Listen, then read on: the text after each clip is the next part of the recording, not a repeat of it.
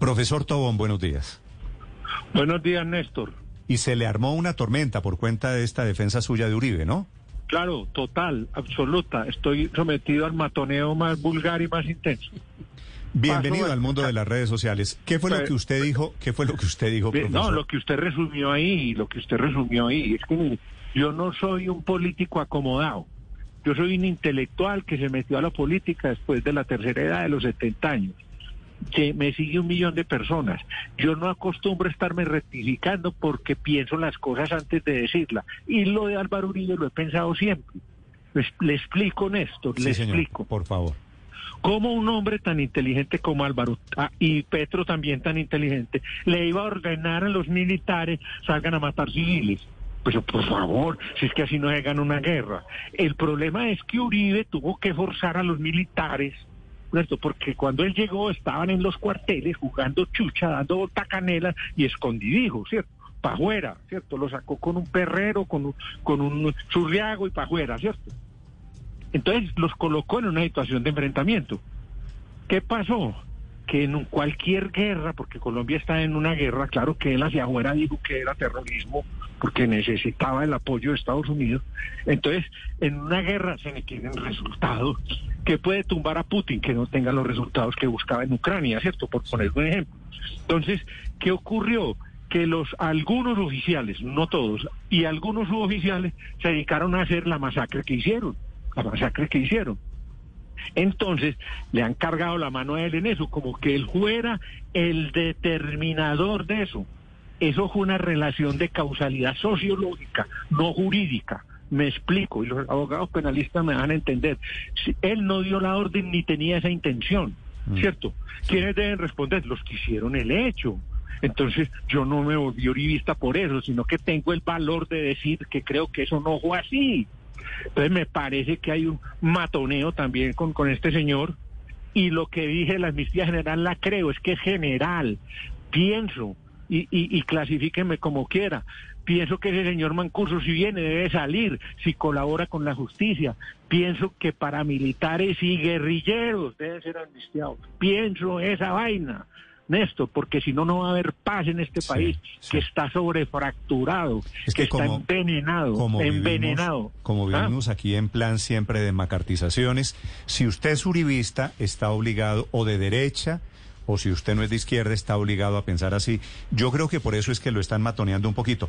Profesor Tobón, ¿cómo es su tesis sobre la obsesión de Iván Cepeda, que ese fue el otro componente de su teoría? No, pero es que, pues sí, pero es que me parece que, que Iván Cepeda es un tipo valioso, inteligente, ¿qué tal tenerlo enemigo? Pero por favor.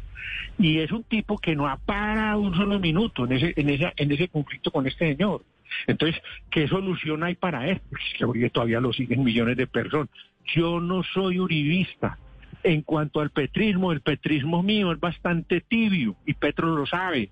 Dije que votaba por él porque era el menos malo y Néstor tenía razón. ¿Qué tal el ingeniero? ¿Qué tal ese muchacho pico que no tiene la preparación para ser presidente? Pero por favor, es que meterse, no son capaces de asimilarme. Si yo si yo alabo a Petro en algo, entonces toda la uribismo sale, todo, no sé qué, un ultraizquierdista. Yo no soy ultraizquierdista. Izquierda y derecha son señales de tránsito en el siglo XXI. No hay sino un único sistema mundial capitalista. Rusia es un capitalismo mafioso y China es un capitalismo imperial. Por favor, ¿cómo no entienden eso? Es que no estudian, no saben las cosas. ¿Cuál izquierda, cuál derecha? Yo soy un hombre autónomo, quiero democracia radical para mi país y quiero cambios. Y quiero cambios. Y si Petro no los hace, vuelve la derecha reforzada. A que sepa, pues, así soy yo. Yo, yo no me voy a rectificar, Néstor. Yo pienso que ese señor no ordenó eso, no lo ordenó. Sí, pero, pero profesor Tobón, si usted sabe que lo van a quemar en esa ah. hoguera mediática, ¿para qué se mete? Me meto porque alguien tiene que decir la verdad en este país. Alguien, a mí me va a pasar lo de Sabonarola, que se puso a denunciar la corrupción en Florencia y mientras tanto Maquiavelo, que era un genio de la ciencia política y la fundó, lo observaba. Y finalmente lo quemaron en Loguera, lo quemaron en Loguera eh, al dominicano. Al, monje dominicano Sabonarola. Entonces me va a pasar lo mismo, ¿cierto? En la hoguera que la van a prender izquierda y derecha, me van a quemar. Bueno, que me Mm. quemen. Profesor hombre, van a Tobón, decir, eh, Néstor podrá decir, hombre, el doctor Tobón decía la verdad. Sí, profesor Tobón, eh, ¿usted va a ser candidato a la alcaldía de Medellín el año entrante? sí, claro, claro. Sí. Y habrá quienes piensan, si yo fuera suspicaz, diría, Tobón ya está en plan de candidato, haciéndole ojitos a estos y a los otros para no ser un candidato de división. Hombre, Néstor, siempre te he considerado un tipo muy inteligente y, y muy... Podría, hacer- podría hacerse esa interpretación, podría hacerse. Entonces yo sería una especie de Maquiavelo, el Maquiavelo más refinado que hay en Medellín, según eso. Yo Sí. pues no tengo esa intención, soy más ingenuo. que conste Esos que- alcances no los tengo. Ah, que, que conste que yo le tengo una a- amplísima, gigante admiración a Maquiavelo. Yo también, es que es un genio de la política. Sí. Por eso, pero Sí. usted va a ser candidato en representando qué partido el año entrante. Yo voy, yo voy a ser un candidato autónomo y voy a ir por firmas. No, Si no firmas- es si candidato, firmas- no, va a ser no. candidato de Daniel Quintero. No, ni de Daniel Quintero ni de Uribe, voy por firma. Si no alcanzo la firma, me retiro porque no, alca- no alcancé a salir ni siquiera a la, a la meta. A eso, No, a eso por firma. puede, a eso puede obedecer, profesor Tobón, el trabajo coordinado de las bodegas en su contra. Claro, es eso. Estoy sufriendo un entrampamiento. Desde las bodegas me están atacando, bregarme a quemar para la alcaldía. Ya lo que dije, lo dije.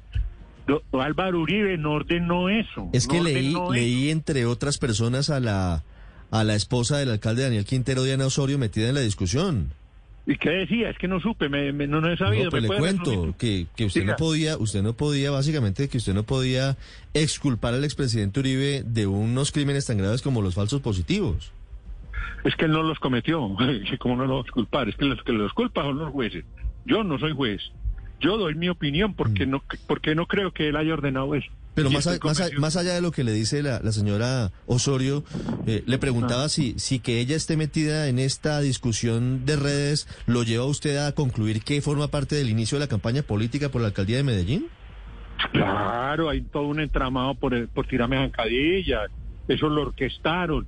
Eh, un pastor protestante que era candidato a la presidencia y sacó 90 mil votos. A quemar votos yo, Néstor, Ese, solito. ese pastor No. es Sade. Eh, sí, ese Alfredo Sade. Y él fue el que Ah, empezó es- a atacarme a mí, a decir que el candidato a la alcaldía tenía que ser eh, de, de- de- de Duque, un quinterista. A mí, yo, a mí, a mi Quintero no me trasnocha, ni la revocatoria. Eso ya se cayó. Pero mire, profesor no- Tobón, ¿cómo Ah. va a ser? Le hago una última pregunta. Estamos Ah. exactamente a un año, ya comienza a correr el plazo, menos de un Ah. año de las elecciones. Esta Medellín que está dividida, y Quintero ha dividido, pues hábilmente también, claro, muy hábilmente, político. claro. Él ha dividido y se proclama el símbolo del antiuribismo y tal.